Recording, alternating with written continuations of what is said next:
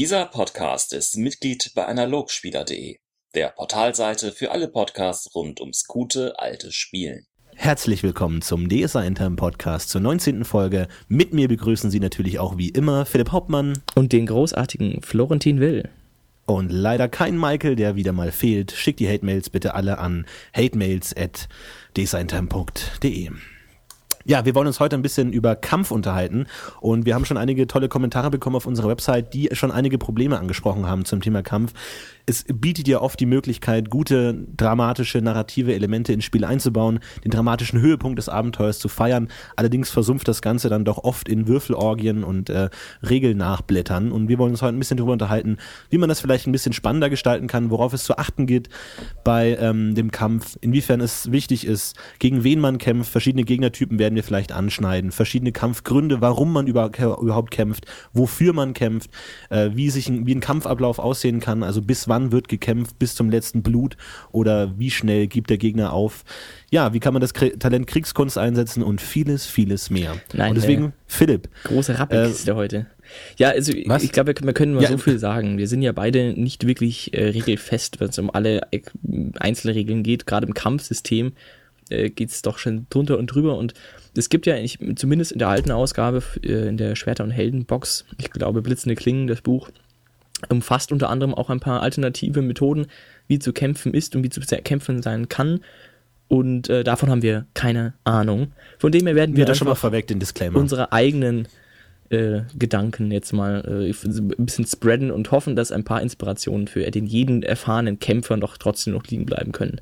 Aber ansonsten hast du recht, DSA bietet natürlich ein riesengroßes äh, Regelkonzept und an Kampfregeln, verschiedenen Waffen, verschiedene Ausrüstungen mit verschiedenen Werten, in die man sich erstmal groß reinlesen muss, bevor man überhaupt einen effektiven Kämpfer spielen kann. Und ähm, Nein, das ah, führt Nein, natürlich auch dazu, dass sich viele Charaktere auf das Kämpfen festlegen. Es gibt viele Kämpfer, ähm, Charaktere natürlich auch, weil es verschiedene Kampfideologien dahinter gibt, also vom Krieger, der für Recht und Ordnung kämpft, bis zum Schwertgesellen, der sich selbst perfektionieren möchte und bis zum äh, Barbaren, der nur für Frauen und Beute kämpft. Ähm, ja, mal ganz generell. Du hast ja bestimmt auch schon Kämpfercharaktere gespielt. Was macht dir denn an einem Kampf Spaß und was lässt sich eher kalt? Ach, ganz gewieft die Frage, habe mich übergeleitet. Nein, also, also ich meine, grundsätzlich ist halt ein Kampf deswegen wundervoll, weil man halt einen sehr einfachen Sieg auch irgendwie vergeben kann als Meister und als Spieler auch einen sehr einfachen Sieg erringen kann. Du würfelst halt drum, wenn du gewonnen hast, hast du gewonnen hast, da jetzt irgendwie den Typen kalt gemacht, den Bösen. Du, du hast halt ein relativ einfaches Schwarz-Weiß-Bild, dass du halt dann gewinnst und, also im besten Falle zumindest, und dann gewonnen hast und das äh, weiße Licht des, äh, der Guten hat gewonnen. Und die große Problematik ist, wenn man zum Beispiel ein Abenteuer spielt, dass man jetzt eigentlich gar nicht so sehr gewinnt im Endeffekt, weil man gewisse Dinge gar nicht schafft oder gewisse Dinge falsch macht oder ja, gewisse Dinge vielleicht schlecht angeht und die schlechtere Lösung wählt. Wenn am Ende der Endkampf erfolgreich ausgeht, hat man immer das Gefühl, man hat alles richtig gemacht. Und nicht klar, gerade der, der klassische Endkampf, wo man am Ende nochmal allen gegenübersteht und den großen dramatischen Höhepunkt bietet, da ist natürlich klar, wenn dann die Gegner tot am Boden liegen, hat man es geschafft, man kriegt dann seine Beute und alles ist wieder gut. Wohingegen bei anderen äh, Abenteuerkonzepten es vielleicht ein bisschen abstrakter und undurchsichtiger ist, wann man jetzt wirklich gewonnen hat, ab wann jetzt der äh, böse äh, Schwarzmagier überführt wurde von der Gilde oder was auch immer, oder man die Intrige gelöst hat, wann man tatsächlich man gewonnen hat, wohingegen es beim Kampf ganz klar ist. Deswegen auch so beliebt und so gut in wie jedem Abenteuer eigentlich mindestens einmal vertreten. Also mittlerweile auch ein wichtiger Teil. Bei mir ist es mittlerweile sogar schon so weit gekommen, äh, dass ich mich selbst ertappt habe dabei, wie ich äh, darauf warte, wann der Endkampf kommt. Also ich habe dann schon teilweise Metagaming technisch mich voll und ganz darauf vorbereitet, dass noch ein abschließender Kampf kommen wird, weil der immer kommt einfach. Und das in den gekauften Abenteuern zumindest. Und das ist auch einer der Gründe, die ich immer dramatisch, immer schwierig finde. Und das ist auch so ein bisschen das Problem. Und das ist natürlich auch immer die große Kunst eines kämpferischen, kämpfenden Charakters, dass man auf der Ebene einfach einen relativ soliden Grundbau hat. Das ist auch der Grund, warum die meisten gewissermaßen gut kämpfen können, weil es einfach so wichtig ist und so entscheidend ist und ja, so einfach dann auch irgendwo ist, seine Fähigkeit zu demonstrieren.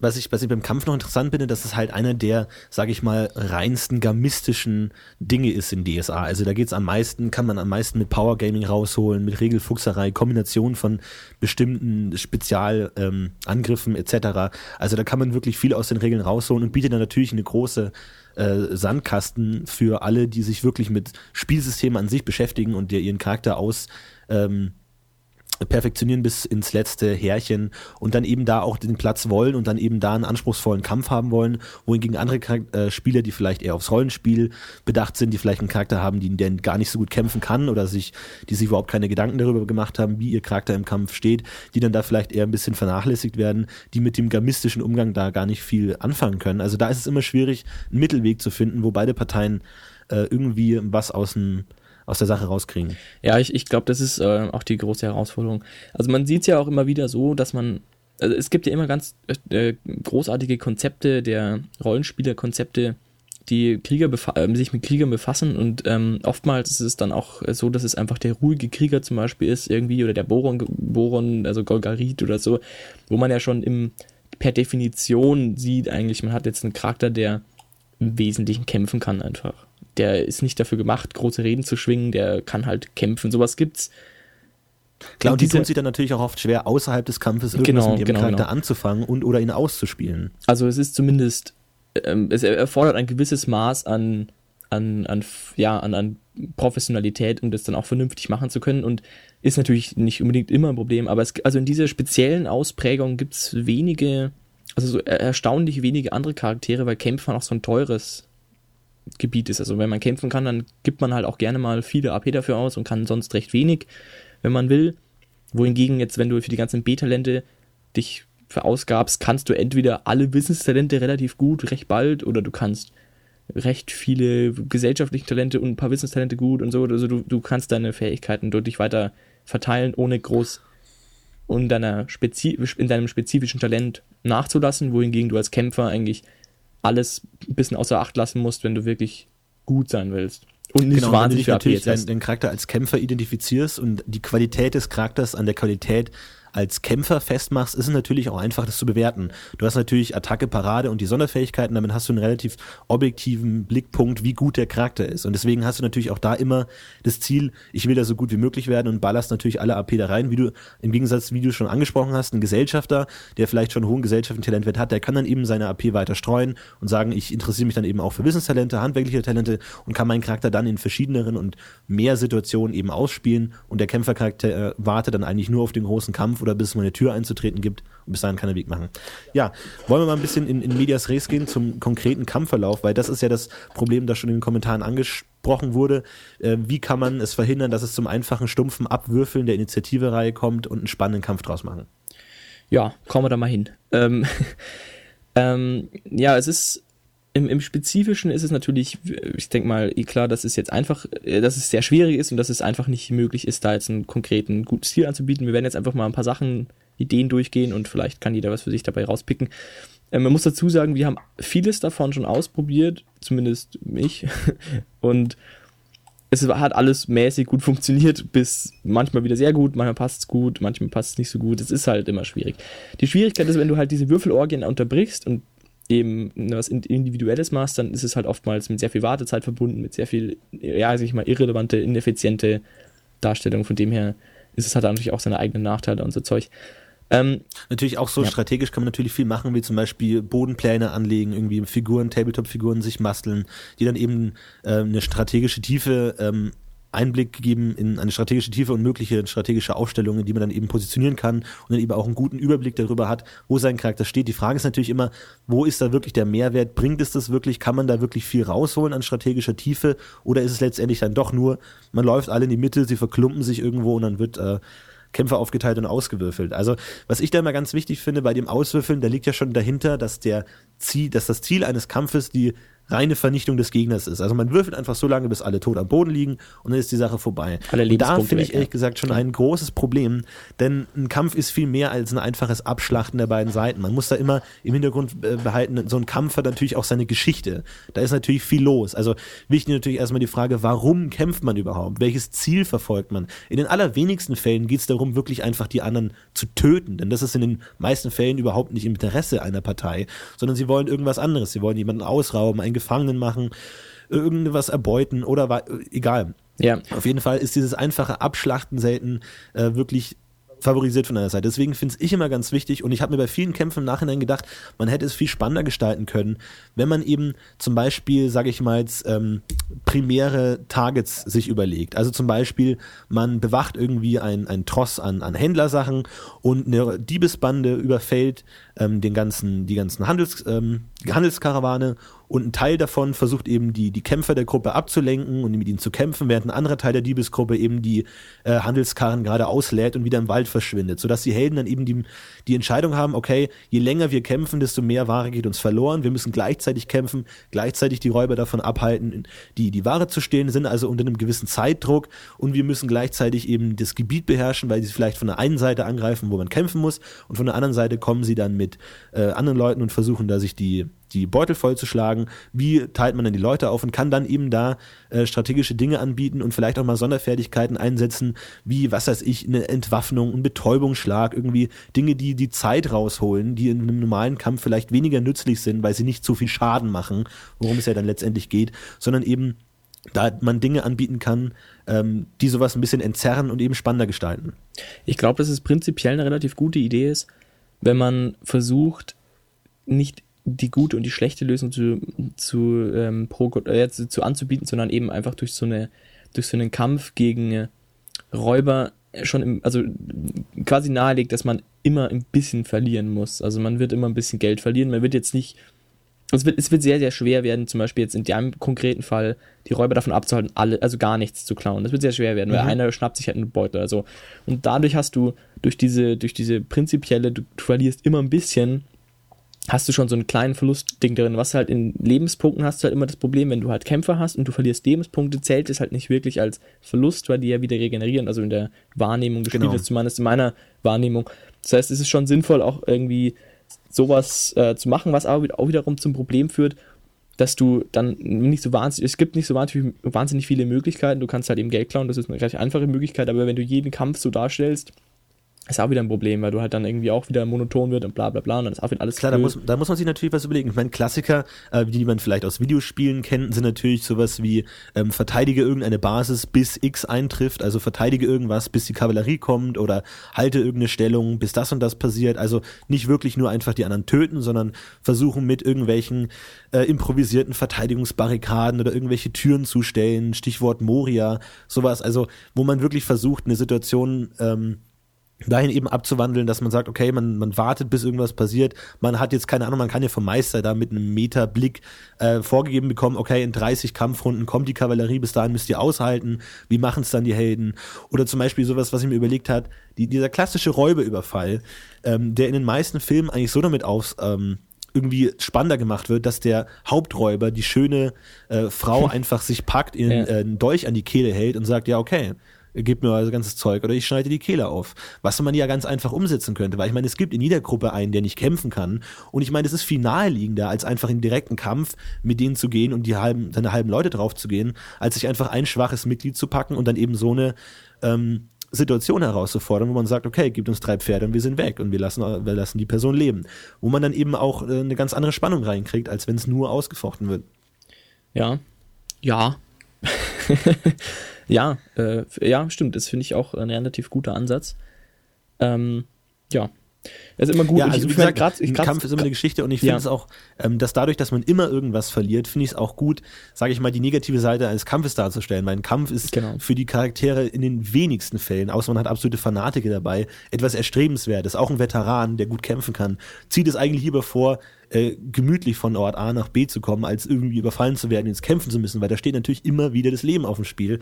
Wir haben die Seite schon mal im Podcast Gewalt beleuchtet, was da wirklich auf dem ähm, Spiel steht, wenn man sich tatsächlich auf eine Gewaltlösung eines Konfliktes einlässt. Das ist natürlich immer ähm, kritisch und da kann viel passieren. Und auch wenn eine, eine, Schnittwunde für einen Spieler eher gering ist und man sagt, ja, okay, regeneriere ich halt die Nacht, ist es für einen ähm, Charakter natürlich was ganz anderes. Und der hat dann seine ganze Kleidung voll Blut, den Rest des, der Rest der Reise und hat eine Narbe und hat eine Schnittwunde, es tut sau weh und muss den ganzen Tag noch marschieren. Also das ist massivst unangenehm. Für den Spieler natürlich weniger, aber da muss man dann eben ein bisschen schauen, okay, wie kann man da auch einen Kampfcharakter vielleicht jetzt nicht gerade als Memme darstellen, aber sagen, okay, es ist auf jeden Fall nicht angenehm. Und da hat man dann eben auch den Effekt, dass man dann eben AP-Punkte verliert oder an Beute verliert, egal wie es ausgeht. Es geht eigentlich nur noch darum, wie wenig verlieren wir. Und dieser absolute Sieg ist eigentlich dann fast schon ausgeschlossen, womit man eigentlich immer sagt, okay, vielleicht hätten wir es auch ohne den Kampf lösen können.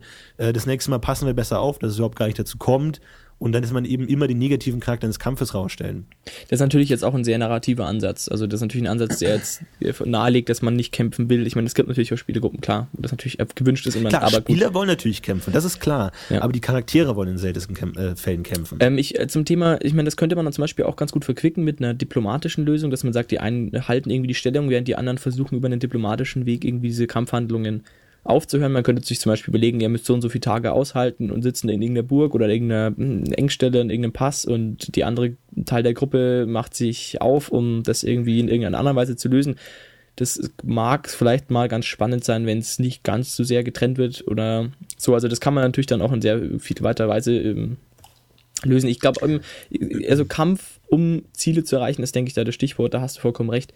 Das ist äh, für einen grundsätzlichen Kampf immer das Beste. Ja, also was ich vorhin noch ansprechen wollte, ist, dass man natürlich um einfach den narrativen Effekt ein bisschen zu verstärken, sich immer die äh, Geschichte hinter dem Kampf überlegen sollte. Deswegen bin ich auch ein großer Feind von dem einfach, man reist von A nach B und es greifen einfach irgendwelche Leute an und man kämpft gegen die, ohne sie zu kennen und ohne zu wissen, was sie wollen. Und die verhalten sich im schlechtesten Fall auch noch komplett dämlich und sterben dann alle. Weil ich glaube, es macht auch aus einem gamistischen Standpunkt ähm, wesentlich mehr Spaß, gegen jemanden zu kämpfen, mit dem man irgendwas verbindet, mit dem man irgendeine Geschichte verbindet. Also auch in, in Videospielen, Computerspielen ist es, finde ich es dann einfach am befriedigsten, ein einen Gegner zu besiegt zu haben, wenn man eine Geschichte mit ihm verbindet, wenn man einfach weiß, was hat der Kerl Böses angestellt oder was hat er mir getan oder warum hege ich eine persönliche Fehde mit dem Typen oder dies und dies und das. Also das finde ich immer zu berücksichtigen, dass man versucht, möglichst, wenn man Kämpfe macht, sie irgendwie versucht, ähm, geschichtlich mit einzubinden. Zumindest, dass man von den Leuten da, zumindest davon davor schon mal gehört hat oder sie vielleicht gesehen hat, ohne zu wissen, in welchem Kontext man sie wiedersehen wird oder vielleicht davor schon schlechte Erfahrungen einbaut. Wenn man von einer Räubertruppe befallen wird, kann man ja noch so eine Pseudo, oh mein Gott, was für schlimme Leute sind das denn, Szene auf dem Marktplatz davor einbauen, damit man irgendwie eine emotionale Verbindung dazu hat und sie nicht einfach nur als, oh okay, mehr Kanonenfutter, jetzt probiere ich mal ein neues Schwert daran aus, sieht. Weil ich finde, dann macht es auch wirklich mehr Spaß und dann hat man auch wirklich ein Interesse daran zu wissen, wie es ausgeht. Also wer überlebt von denen, wie behandeln wir die, wie behandeln sie uns und ähm, um dann einfach mehr aus dem Kampf letztendlich rauszukriegen. Ähm, ja, da, da, stimme ich dir voll und ganz zu. Ähm, ich habe da außerdem noch eine Frage an dich. Als du bist ja auch, du spielst ja auch einen Schwertgesellen und ähm, ich wollte dich mal fragen, Spielst du einen Kämpfer des, spielst du jetzt konkret, einen Kämpfer des Kämpfens willen oder spielst du ihn des Stils willen, weil du ja auch einen Schwertgesellen ausgesucht hast?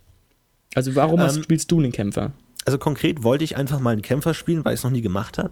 Habe mir dann überlegt, dass ich genau wegen den Punkten, die wir schon angesprochen haben, dass das Kämpfen alleine mir nicht reicht, um ihn eben ähm, ausgiebig darzustellen, um mir dann eben diese ganze Hintergrundgeschichte, seine Einstellung zum Kämpfen, was für, für ihn Kämpfen bedeutet, mir überlegt habe, damit man dann eben ähm, auch außerhalb des Kämpfens mit ihm spielen kann. Also Kämpfen ist ja nicht nur, äh, man kämpft ab und zu, ist es ja, sage ich mal, eine Lebenseinstellung, die man getroffen hat, wenn man einen Krieger spielt, wenn man jemanden kämpft, der dem, dem Kampf, der Herausforderung, dem Messen, ein Mann gegen einen anderen sein Leben gewidmet hat und eben ständig in der Angst steht oder in der ähm, Lust oder Spannung steht, sich mit jemandem messen zu können und ihn töten zu können und ähm, seine äh, Fähigkeiten zu verbessern. Das ist, heißt ja viel mehr als nur ab und zu zu kämpfen.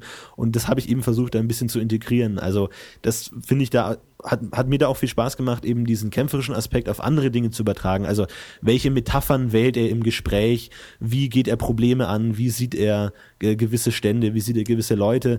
Eben wie beeinflusst sein Kampfstil und die Tatsache, dass er ein Kämpfer, eine Kämpfernatur ist, eben sein alltägliches Geschehen, weil auch wenn er kämpft, hat er natürlich auch mit anderen Dingen zu tun und muss sich die gleichen Alltagsfragen stellen wie der andere, aber er geht sie vielleicht ein bisschen anders an.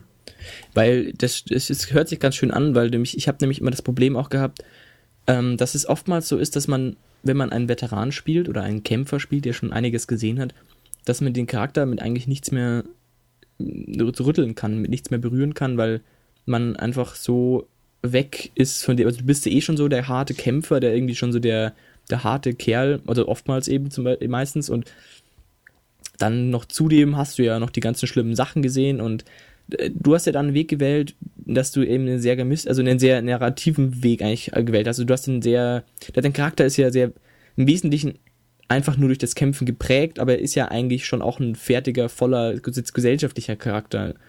Er Aber ich meine, das kann man ja darstellt. auch anwenden. Also schon den, auch den Veteranen, der schon alles gesehen hat, kann man ja auch in anderen Situationen spielen. Ich meine, da kommt Ja, ja, jetzt vielleicht klar. ein bisschen vom Thema ab, aber zu sagen, ähm, keine Ahnung, wenn sich andere Spieler über, äh, andere Charaktere über Dinge streiten, könnt ihr dann einwerfen von wegen, ja, mit welchen unwichtigen Dingen gebt ihr euch denn ab, als ich damals vor acht Jahren in dem, dem Schlag gekämpft habe und um mich rum alle gestorben sind.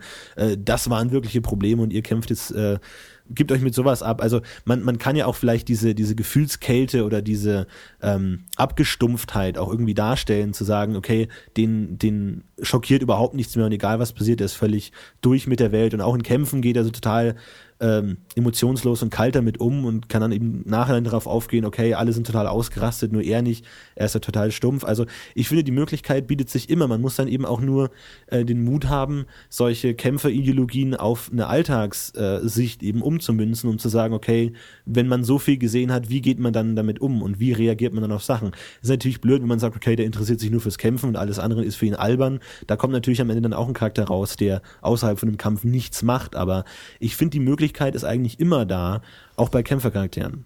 Ja klar, immer ist sie natürlich da. Aber ich meine, das war immer schon ein Problem und ich sehe es auch immer wieder an den Leuten, die bei uns ähm, eben so starten. Also sagen wir es mal so, wenn bei uns neue Leute gestartet haben, sagt man immer gerne, spiel mal einfach einen Kämpfer so ungefähr. Da kannst du nicht viel falsch machen und der kloppt da ein bisschen und dann ist gut. Und das ist halt auch Ja, vor allem, du hast ja dann natürlich auch deine Erfolgserlebnisse. Du kannst sehen, oh, Genau. mein Charakter kann was, er hat zwei Orks getötet, im Gegensatz zu dem Händler. Da kann man weniger sagen, okay, der hat was geleistet, weil ob der jetzt einen, einen Seidenrock oder einen Stoffrock trägt, ist im Endeffekt scheißegal. Okay. Ja, finde ich auf jeden Fall auch äh, schwierige, also großes, breites Thema, vor allem weil es eben auch so viele verschiedene Kämpfer gibt und die sich jetzt mal rein von den Talenten her so wenig unterscheiden. Deswegen ist es halt schon, finde ich, sehr schwierig, da wirklich einen, stilvollen und, einen- und einen guten Unterbau immer zu haben. Also ich finde es auf jeden Fall wichtig, dass man das hat. Das Klar. gibt ja, genau. Und natürlich stellt sie natürlich so, wie, wie sie natürlich für den Kampf die Frage stellt, warum kämpfen wir, stellt sie natürlich auch für den Charakter die Frage, warum kämpfe ich, warum kämpfe ich so, wie ich kämpfe und äh, warum Und was- kämpfe ich was nicht so, wie ich nicht an- kämpfe. ja, da kommen dann wichtig, meistens ja. zwei, entweder der Idealist, der seinen Stil hat und der gewisse Dinge nicht machen wird, weil es eher unehrenhaft ist und dann der andere Berserker, dem alles scheißegal ist und der einfach nur überleben will und möglichst schlachten will. Aber die Möglichkeit gibt's dazu immer natürlich. Okay, ich würde sagen, wir kommen mal ein bisschen auf die persönlichere, äh, auf das äh, Einz also einzelnere beim Kämpfen. Oder hast du noch konkret was dazu? Nee, mach nur weiter. Weil, also wir hatten da zum Beispiel vom, vom Jonas konkret ähm, noch einen Punkt ähm, zum Thema Waffenwahl und ähnliches. Also wir haben, also jetzt, man hat einen Kämpfer und man überlegt sich natürlich demzufolge auch ein bisschen, also oftmals zumindest, äh, wie bin ich besonders gut, wie bin ich besonders effektiv, welche Stichwort Waffen Power Gaming, klar. Genau, welche Waffen wähle ich? Weil es einfach Sinn macht. Und zum Beispiel ganz klassisches Problem, oder was heißt Problem, was ganz klassischer Fall ist, äh, Bastardschwert, Langschwert, es sind äh, zwei Schwerte und das eine Bastardschwert ist schlicht und einfach ein Deutsch schwächer. Mal ganz einfach. Du, es ist einmal ein anderthalbhinder und wenn du es dann einhändig führen kannst, als Schwert, meine ich, dann ist es einfach schlechter. Schlechter als anderthalbhinder ist es mal ein bisschen außen vor, aber ähm, das ist so die Frage, warum sollte man denn überhaupt ein Bastardschwert nehmen? Es, du musst, brauchst irgendwie Körperkraft von 17 oder 18, dass sich das wirklich rentiert und naja, es ist schwierig und so Sachen, wie ist mit der Waffenwahl wie, wie mit, mit der Rüstungswahl, nehme ich jetzt doch irgendwie Platte, weil Platte einfach irgendwie jetzt gerade nach den neuen Rüstungsregeln einfach besser ist und oder, ja, wobei, ich weiß gar nicht, aber auf jeden Fall früher war und ähm, wie, wie mache ich das, dass, dass, dass es irgendwie doch noch interessant bleibt, einen Kämpfer zu spielen, der vielleicht altmodisch ist, mit alten Waffen, mit eben zum Beispiel dem Bastardschwert oder mit der altmodischen Kyras, wo die so gar nicht überhaupt nicht altmodisch ist, aber was auch immer alte Rüstungsteile trägt und einfach schlechter ist als ein effizienter. Ähm, Also ich finde, da, da kommt man nicht drum rum, wenn man da jetzt einfach so einen pseudo-narrativen Ansatz einfach mit reinschmeißt. Also es gibt einfach, DSA ist einfach nicht perfekt gebalanced und deswegen gibt es einfach Waffen, die einfach besser sind als andere. Es ist einfach so. Die Frage ist nur, wie gehst du damit um? Also ähm, nimmst du dir von Anfang an das Ziel, mein Charakter soll so stark wie möglich sein, Stichwort Power Gaming und auch dafür gibt es natürlich in DSA Platz und das kann man machen und äh, wer da Spaß dran hat, kann das machen. Natürlich bietet sich dann auch immer die Möglichkeit, durch die, die große Anzahl von Waffen ähm, da eben viel mehr draus zu machen. Du hast es schon angesprochen, irgendwie alte Rüstung. Man hat irgendwie von seinem Vater die Rüstung geerbt und der hat irgendwie auch nicht so viel Geld gehabt, deswegen hat er jetzt nur das bekommen oder ich meine, du kennst die ganzen Erklärungen. Aus irgendeiner Schlacht hat man die, die und die Waffe gefunden oder da und da, der Ritter ist vorbeigekommen und hat ihm das Schwert geschenkt und jada, jada, jada. Ähm, da hat ja jeder seine eigene Fantasie, aber dass man eben sagt, okay, so kann man besondere Waffen einführen und ähm, ich meine, da gibt's ja wahnsinnig viele Sachen. Ich meine, da gibt's kulturelle Prägung. Du kommst einfach nicht in jeder Kultur an die gleichen Waffen ran. Du kommst einfach, wenn du aus Gegend A kommst, nicht so einfach an Waffe aus Gegend B, auch wenn sie besser wäre. Das heißt, ob du es willst oder nicht, der hat einfach die Waffe, auch wenn sie nicht gut ist und kann sich dadurch natürlich ähm, ein bisschen darstellen. Andere Krieger werden darauf aufmerksam, oh, was ist das für eine Waffe, die sieht ja komisch aus oder vielleicht haben Gegner Angst davor die ist oder auch so. scheiße, Man kann da natürlich immer, immer viele Sachen mit einbauen, die da irgendwie halbwegs das rechtfertigen können. Aber letztendlich, ich meine, dann gibt's auch noch äh, Waffenbriefe und Waffengesetze und welche Waffen darf ich überhaupt tragen und wenn ich nicht aus dem Stand komme, darf ich die Waffe überhaupt nicht tragen und muss zwangsläufig eine schlechtere nehmen. Also ich glaube, Power Gaming kann man eigentlich nicht effektiv bekämpfen durch gamistische Regelungen, sondern einfach sagen, okay, man muss auch ähm, als Meister vielleicht auch manchmal belohnen, dass jemand nicht die beste Ausrüstung hat oder man muss sich als Spieler selber dazu motivieren, eben jetzt äh, Mut dazu haben, nicht den besten Charakter zu haben, sondern eben einen, einen schönen rollenspielerischen Charakter, obwohl natürlich auch nicht alle Spieler den Anspruch haben, das ist schon klar. Und Ähm, dafür ja. gibt's ja natürlich auch bei DSA die Power Game Möglichkeiten. Also ich meine, man kann das Spiel natürlich auch so spielen und einfach Spaß daran haben, die beste Kombination und welche Waffe bietet sich am besten für die, das Manöver und welches für das Manöver. Dann kann natürlich das auch hinterfüttern, zu sagen, man hat in der Akademie gelernt oder einfach viel über Waffen gelernt und hat verschiedene Sachen ausprobiert und hat einfach die effektivste Wahl gewählt. Und wenn es einem, sage ich mal, als reiner Techniker egal ist in der romantischen Sicht, ob man jetzt einen Zweihänder, einen Einhänder und einen anderthalbhänder nimmt, dann kann man auch, auch sagen, okay, gut, der hat halt dann eben die, die technisch effektivste Waffe, aber ist jetzt halt vielleicht nicht äh, so mit ihr verbunden oder so oder irgendwas in der Richtung. Ähm, ich habe da außerdem, ich habe da außerdem, also genau, um das weiterzuführen, ähm, das geht dann natürlich nicht nur, nicht nur zum Thema Waffe, sondern auch eben zum Thema Ausführung. Man hat zum Beispiel, Jonas meint dann eben auch, wenn du jetzt eben den Trollzacker vor dir hast, der mit Körperkraft von, weiß ich nicht, 18 seine Barbarenstreitaxt schwingt und äh, der Elf einfach mal lässig ausweicht und ihm dann den Dolch reinrammt. Ähm, ja, da kommt man halt dann schon zu Punkten des individuellen Spielens, individu individuellen Kämpfens auch, dass du sagst, wenn du das halt nicht haben willst, wenn du nicht, wenn du halt da irgendwie stärker eingreifen willst gegen solche Sachen, dann musst du dein Kampfsystem halt einfach anpassen. Das hilft nichts, weil dafür gibt es so keine Regeln, dass der Typ halt einfach so mächtig und groß und stark ist, dass da dass es halt Also irgendwelche anderen Auswirkungen hat. realistisch gegebenen Gegebenheiten nicht so in Regeln umsetzen und dass Wenn manche einem Waffen, auch wenn sie in der Realität effektiv wären, ähm, dann auch effektiv. Aber wie gesagt, da kommen wir natürlich auch immer drum rum. Natürlich ist ein Dolch keine gute Waffe, aber solche Vorteile wie man kann ihn mal einfach schnell verstecken oder man, man nicht jeder sieht, dass man bewaffnet ist, sind natürlich Dinge, die einem im direkten Kampf nicht weiterhelfen, aber halt im ganzen Spiel drumrum. Das vergisst man halt schnell, dass man eben in jeder Stadt von jedem sofort als Krieger erkannt wird, wenn man eine, eine Zweihandwaffe dabei hat, aber mit einem Dolch vielleicht nicht und kann dann eben ganz anders mit Leuten umgehen. Und also das ist ja ein viel größeres Thema, welche Waffe man trägt, als jetzt nur im Kampf. Und wie gesagt, es gibt einfach eine beste Waffe, aber das muss nicht immer die beste im allgemeinen Sinn sein. Also die beste Waffe für den Kampf ist nicht automatisch die beste Waffe für den Charakter. Ja, klar. Und ähm, genau, und sonst halt, genau. Aber zum Thema angepasster Kampf, da können wir auch einmal gleich drauf gehen, gerade wenn du jetzt eben sowas hast wie einen, also ich meine nur so als, als Ideenansatz, äh, wie wir es mal gemacht haben, wir hatten mal den, also wir hatten mal den Fall, dass wir einen sehr guten Krieger eben hatte und hatten und wir hatten überlegt, wie wir das am besten eingliedern können, dass da noch irgendwie ein bisschen Spannung bleibt, ein bisschen was Neues gemacht wird und haben dann eben die Regelsysteme mal über den Haufen geworfen und geschaut, was wir machen können. Und ähm, das kann man natürlich auch sich überlegen, ähm, wie man das machen könnte, wenn man eben so Waffengattungen hat, wo man sagt, die müssen stärker wirken können oder sowas, dann kann man sich das natürlich überlegen.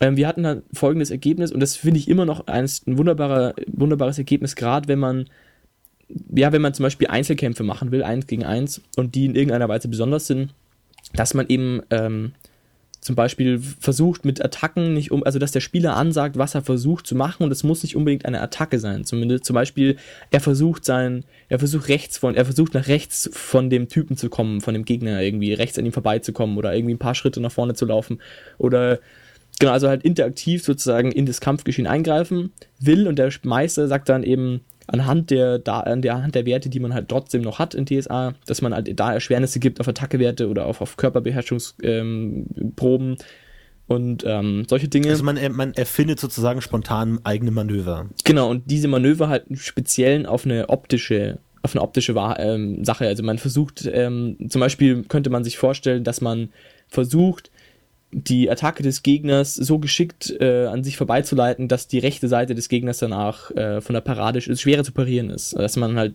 konkret das ansagt, der Gegner greift an, du hast eine erschwerte Parade, weil du das halt geschickt machen willst oder musst auswürfeln, Weichen würfeln, das kann man entsprechend der Situation eben und hat dann bei der nächsten Attacke ein bisschen eine Erleichterung oder der Gegner eine Schwernis oder sowas und der Gag ist eigentlich gar nicht so sehr, dass man gewisse, ja, gewisse, gewisse Problematiken schwerer oder einfacher gestaltet, sondern es geht eigentlich im Wesentlichen nur darum, in dem Fall, dass man es bildlicher macht. Und ich habe da relativ ich meine, gute Erfahrungen so, gemacht. Das Beispiel ist jetzt einfach eine Meisterparade, aber also du, du genau, meinst, das ist die regeltechnische ähm, Aufarbeitung.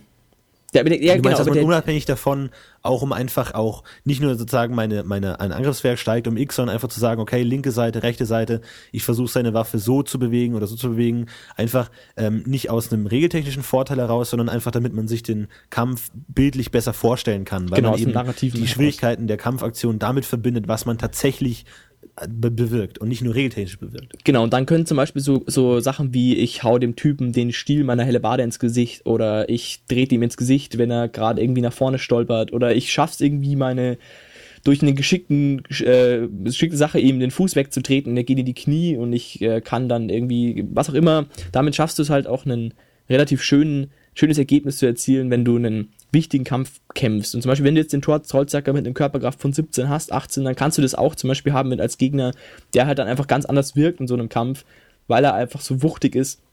Das das, was man in den Regeln so gar nicht darstellen könnte. Und vor allem ist es interessant, wenn du Duelle ausfechtest, zum Beispiel im Horasreich, jetzt mal ganz klassisch, du kämpfst irgendwie, fechtest also vor dich hin, ist es natürlich auch ganz spannend, wenn man ausspielen kann, wie das Ganze wirklich konkret abläuft, weil man dann als Zuschauer, also alle anderen Spieler haben halt dann auch irgendwie was in der Hand, mit dem sie ja, was sagen könnte. Man kann, damit kann man halt dann wirklich spielen, weil dann kann man sagen, ja, und habt ihr gesehen, wie ich da links rum, hoho, dem in den Oberschenkel gestochen habe. Da ist es halt einfach irgendwie interessanter. Aber gut, nur so ein kleiner Einschub an der Stelle zum, zum Thema Kampfstil. Das fand ich eigentlich ganz spannend bis jetzt. Oder zum Beispiel, ich trete den Typ die Treppe runter oder ich, ja, so Zeug. Einfach. Ich nehme den Krug oder so und hau dem über den Kopf und. Und so deine Zeug. Erfahrung hat, hat, nach hat es gut funktioniert, weil ich meine, dann ist natürlich der Meister dann in der Verantwortung, da spontan irgendwie Erschwernisse zu geben für die Komplexität der Aktion. Und klappt das? Weil ich kann mir gut vorstellen, dass da schnell ein Streit aus, ausartet, wenn man sagt, okay, ich versuche ihn zu treffen und danach noch ein Z in sein Hemd zu äh, schneiden und sagte, ja, mach das mal mit einer Erschwernis von zwölf oder so. Und dann sagen, ja, nee, der Meister doch nicht und, hä, und ist zu, zu schwer und klappt das Nee, gut? das, ist, das hat eigentlich ganz gut geklappt. Also du musst natürlich schon ein bisschen kompromissbereit sein, auch als Spieler.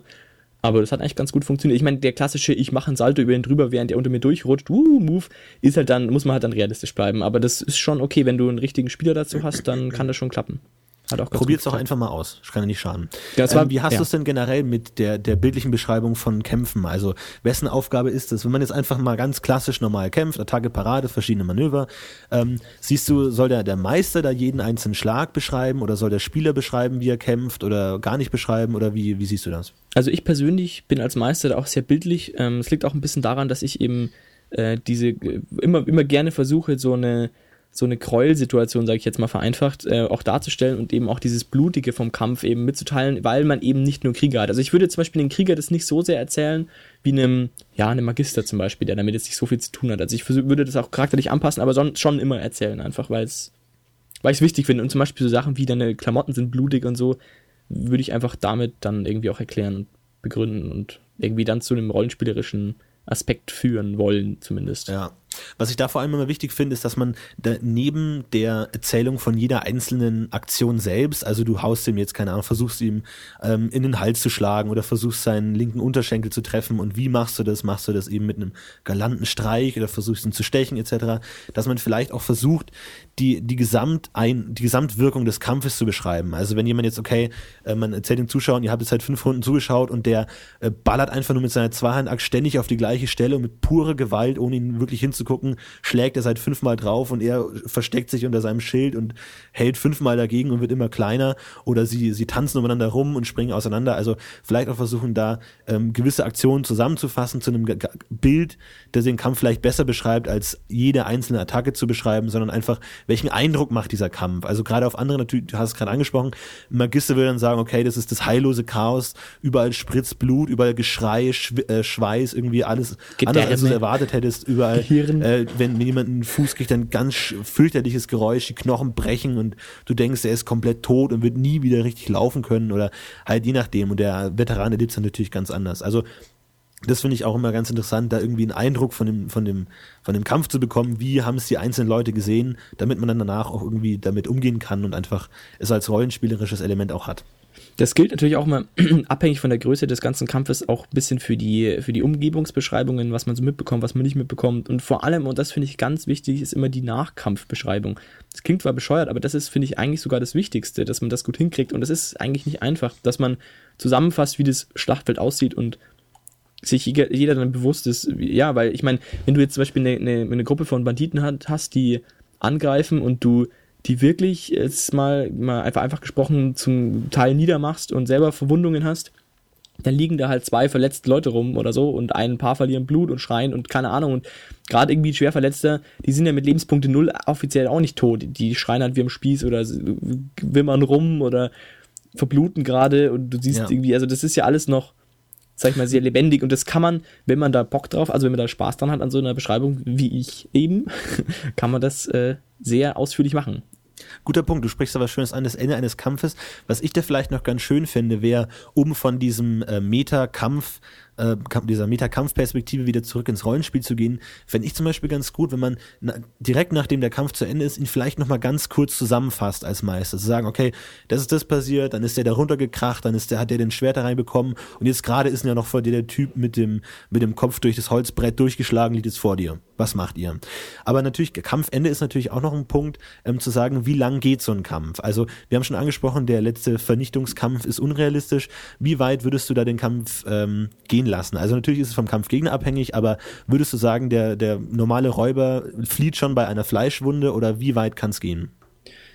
Ähm, also ich würde es einfach abhängig machen vom Gegner, ganz klar. Und auch ein bisschen von dem, von dem Hintergrund, von dem Rollenspielaspekt des Hintergrunds ist natürlich auch sehr wesentlich. Und im einfach, also ich würde auf jeden Fall sagen, dass jeder, jedes Lebewesen, das gegen dich kämpft, was kein Untoter oder was auch immer dämonisch pervertierter Psychopath ist, mal grundsätzlich ein Lebensinteresse hat und zumindest, wenn er gerade am Draufgehen ist, zurückschwanken wird und aufgeben wird, mehr oder weniger. Also, wenn jemand sechs Lebenspunkte hat, sieben Lebenspunkte hat, gehe ich mal auf jeden Fall davon aus, dass der Typ keinen Bock mehr hat, jetzt groß anzugreifen, weil der, äh, außer es ist gerade irgendwie eine spezielle Situation, aber in normalen Kampfsituationen hat er keine Lust mehr. Und auch wenn jetzt zum Beispiel der eine sechs Lebenspunkte hat und der andere acht Lebenspunkte hat und das eigentlich nur um einen Schlag noch geht, wer gewinnt, bin ich mir sicher, also gehe ich mal davon aus, dass niemand, kein denkendes Lebewesen Interesse daran hat, anzugreifen, weil das ist einfach ein, ja, ein Coinflip, sag ich mal. Du hast halt eine Chance, drauf zu gehen dabei.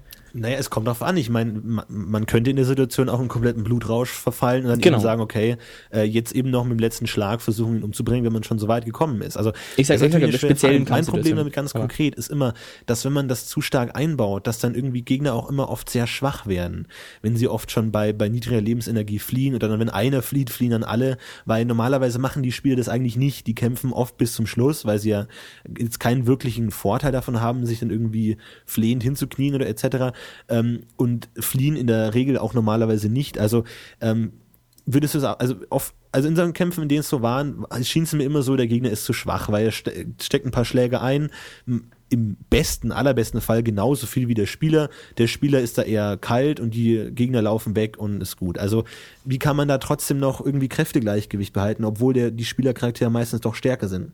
Also ich würde dann entweder im Vorfeld einfach die ja schon ein bisschen tyrannisieren lassen, ein paar Lebenspunkte verlieren lassen, einfach die Grundausstattung äh, der Helden runterfahren, dass es halt wirklich schwieriger wird.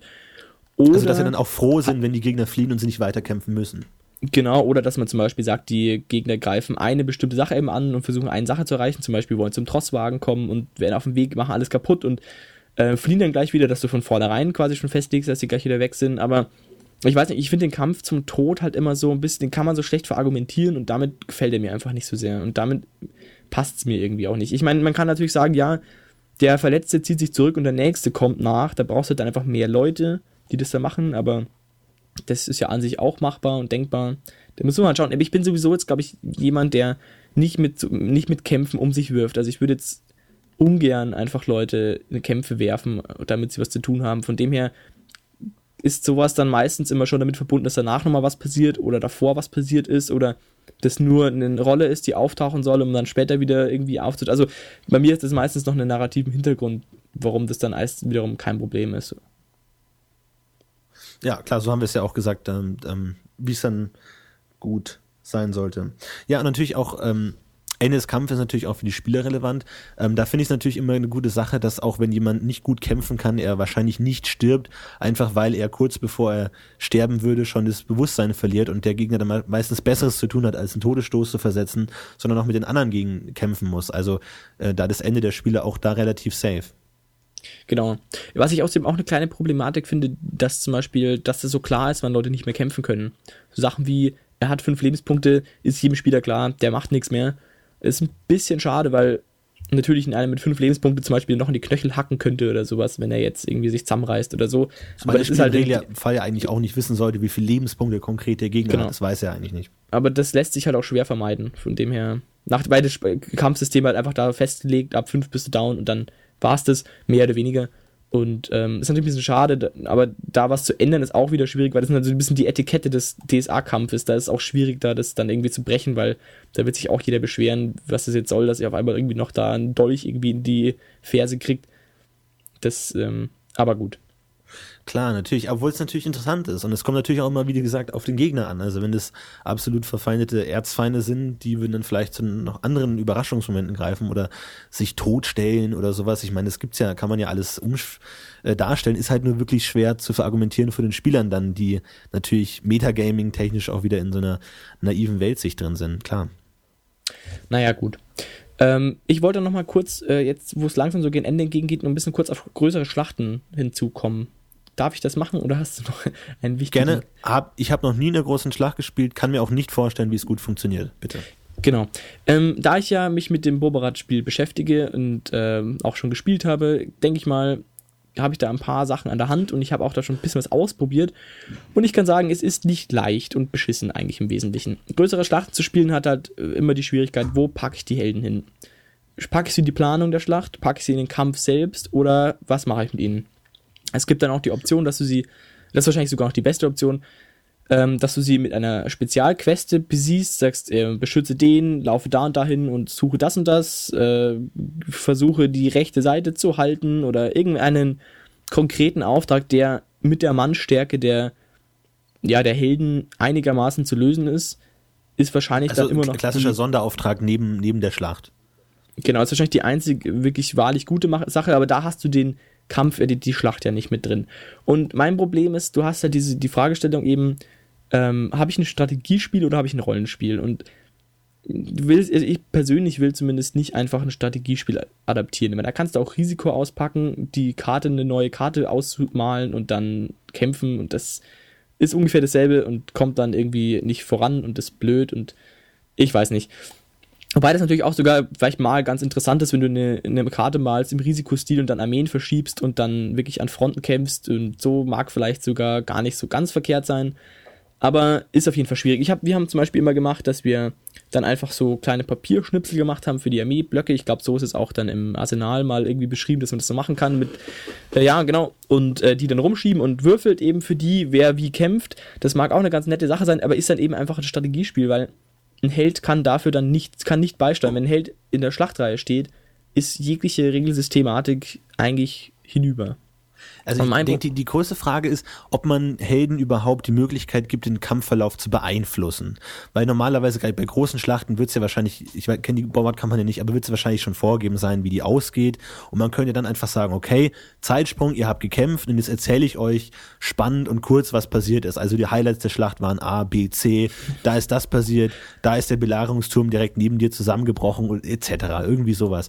Aber dann gibt, gibt natürlich den Helden komplett die Möglichkeit aus der Hand, in irgendeiner Weise, wenn auch nur pseudo-fake, in die Schlacht einzugreifen. Da können wir natürlich sowas machen wie die Strategiespielsache, dass man eben auch unter Bedingungen das dann eben spielt und eigene Entscheidungen zulässt oder lässt man sie nur zuschauen. Also ich weiß ja nicht, wie es ihr gelöst habt. Wie habt ihr es denn gelöst? Also wie gesagt, wir haben es eben mit so Schnipseln gelöst und das Problem war, wir hatten immer eigene Schnipsel und Figuren für unsere Charaktere, die dann unterwegs waren und das war immer schlimm, weil man entweder unendlich verwürfeln muss, weil man halt ich meine, das Problem ist an der Schlacht, dass wenn du in der Schlachtstreihe stehst, hast du einfach immer Gegner vor dir. Das heißt, du kannst vollkommen egal, wie viel Schaden du austeilst, es kommt immer einer nach, effektiv. Also es gibt keinen. vor allem auch wenn du nur Ende. einen Schadenspunkt pro Gegner kriegst, gehst du irgendwann down. Genau, und du kriegst Schaden, Schaden, Schaden, Schaden, Schaden und irgendwann musst du dich zurückziehen und dann stehst du hinter der Linie und schnaufst durch oder was. Und ja, und dann kämpfen die vorne und dann kannst du als Meister, weiß ich nicht, 15 Kämpfe beschreiben oder so und dann, das kannst du dann sowieso nicht mehr würfeln und ist auf jeden Fall einfach sinnlos. Also, die, also im Kampf selber zu stehen, ist sehr, sehr, sehr schwierig. Wenn du nicht konkret eben sagst, du musst da folgendes Ding halten oder da die Typen umlegen oder die Typen verteidigen oder irgendwie den Bauern da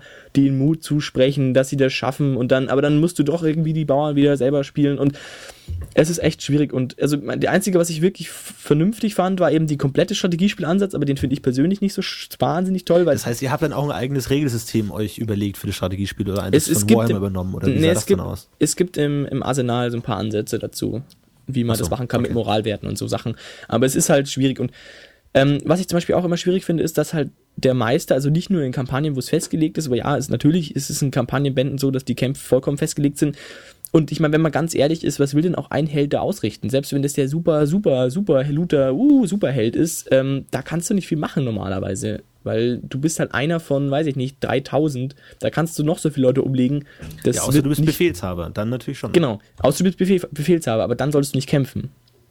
Okay, und diese Kombination ist halt schwierig und die wird zum Beispiel oftmals halt gebrochen. Zum Beispiel gerade in der Kampagne ist es halt oftmals so, dass du beides bist.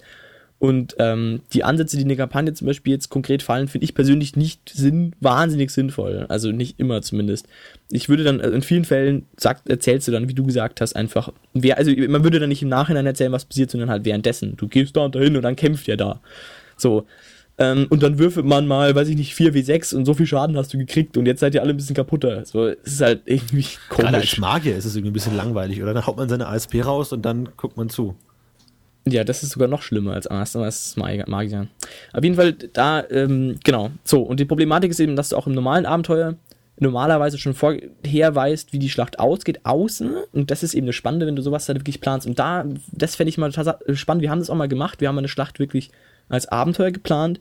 Und da war auch eben das Problem, dass gewisse Sachen nicht gut funktioniert haben. Zum Beispiel, was auch so ein Problem ist, wenn du diesen Schachbrettmodell spielst, so Einzeleinheiten wie Katapulte zum Beispiel, lassen sich relativ schwierig ausspielen, weil die ja rein regeltechnisch, ein, also jetzt mal eine Hornisse zum Beispiel war unser, unser konkretes Beispiel. Wir hatten Hornisse und die Hornisse macht ja sehr ja, spezifischen Einzelschaden auf einzelne Leute und dieses große System ist ja wiederum nicht gedacht dafür, dass du einzelne Leute tötest und es ist alles irgendwie schwierig und dann könntest du theoretisch irgendwie als einzelne Person drei Leute mit einem Streich töten, weil du halt irgendwie das schaffen kannst und so. Und das ist einfach so eine Schwierigkeit und da macht's, finde ich, also ich persönlich habe die Erfahrung gemacht, man sollte sich nicht zu sehr in diese Kombination legen. Also entweder man macht wirklich komplett Strategie oder man macht's komplett ohne und macht dann irgendwie einen Spezialauftrag. Und was ich auch sehr spannend finde, wenn man die Planung einfach komplett anderen Leuten überlässt.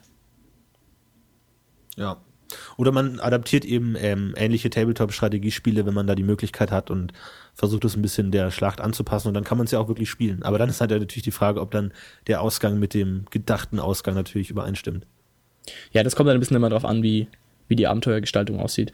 Aber das, genau, das ist irgendwie so meine Erfahrungen damit. Die waren irgendwie immer, ich weiß nicht, also wenn irgendjemand von euch Hörern eine gute Idee hat, wie man Schlachten spielen kann, wäre ich sehr interessiert daran und würde mich freuen über äh, Posts, weil, Auf jeden Fall, schreibt echt schwierig ist Habt ihr schon mal Schlachten gespielt und wenn ja, wie? genau, wie habt ihr das gelöst? Weil ich ja momentan wieder mit euch irgendwie auf Schlachten zusteuere und ich würde gerne das gut machen. Und ich verzweifle so ein bisschen dran. Genau. So, das war's zu Schlachten. Und das war's auch, glaube ich, zu Kampf, oder?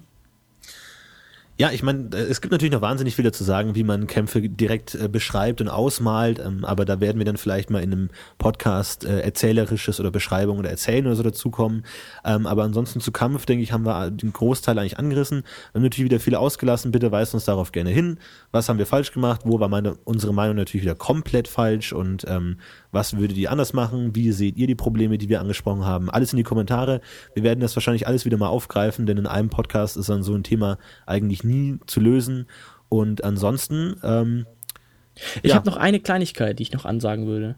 Und zwar, Belagerungsschlachten ist außerdem auch eine spannende Sache. Weil da kann man nämlich wirklich schön taktisch irgendwie so miniaturmäßig Burgen erobern. Aber gut, das lass mal, mal dahingestellt. Wollte ich nur kurz wir hab ich Einzelpodcast Burgen oder Belagerungen. nämlich- Belagerungen und Brücken. Ansonsten äh, Themenvorschläge, Themenwünsche ähm, und Diskussionen zu den kommenden Themen findet ihr natürlich auch so, wie sonst auch immer auf unserer Seite dsam-intime.de und wir freuen uns immer über eure Beteiligung. Und ähm, der nächste Podcast wird noch etwas auf sich warten lassen, da ja jetzt Weihnachten ist und deswegen erst in einem Monat. Ja, ja, ja, nach Neujahr und so, ne? Kommt, ich hoffe, ihr könnt das verkraften, ansonsten hört euch die alten einfach noch ein paar Mal an. Ne? Genau. Und, und, und ich, ja, genau. Schreibt uns Mails, keine Ahnung, geht alles, schreibt uns, was ihr davon haltet. Ihr könnt auch gerne negative Kritik äußern. Es ist alles inspirierend und spannend und überhaupt und dick. Genau. Und ansonsten vielen Dank fürs Gespräch, Philipp Hauptmann. Hat mich sehr gefreut. Vielen Dank fürs Zuhören. Bis dahin viel Spaß beim Spielen. Tschüss. Tschüss.